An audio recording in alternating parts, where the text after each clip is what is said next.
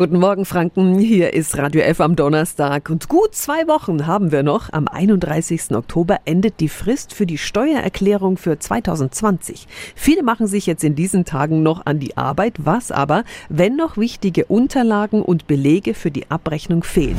Radio. Jetzt Tipps für ganz Franken. Hier ist unser Wiki Peter.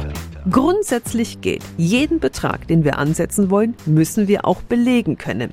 Geht das nicht, weil noch ein Beleg fehlt oder am Ende verloren gegangen ist, müssen wir nicht auf unsere Ersparnis verzichten, sondern können die Erklärung erstmal ohne Beleg abgeben, mit dem Hinweis auf das Fehlen und Nachreichen der fehlenden Unterlagen. Kann sein, dass das Finanzamt während der Bearbeitung, vor allem bei bedeutenden Sachverhalten, meinen Brief rausschickt mit der Bitte um die Nachreichung der Belege und in der Zwischenzeit sollten wir uns halt auch an die Besorgung der Belege machen. Entscheiden Sie sich dazu, in der Steuererklärung mal keine Angabe zu unbelegten Kosten zu machen, können Sie Einspruch einlegen, wenn Sie Ihren Steuerbescheid erhalten. Dafür haben Sie einen Monat Zeit. Teilen Sie da einfach mit, dass Sie noch auf entsprechende Abrechnungen warten und diese nachreichen, sobald Sie diese erhalten haben. Also erstmal fehlende Belege heißen noch lange nicht, dass Sie auf Ihr Geld verzichten müssen. Tipps für ganz Franken von unserem Wiki Peter.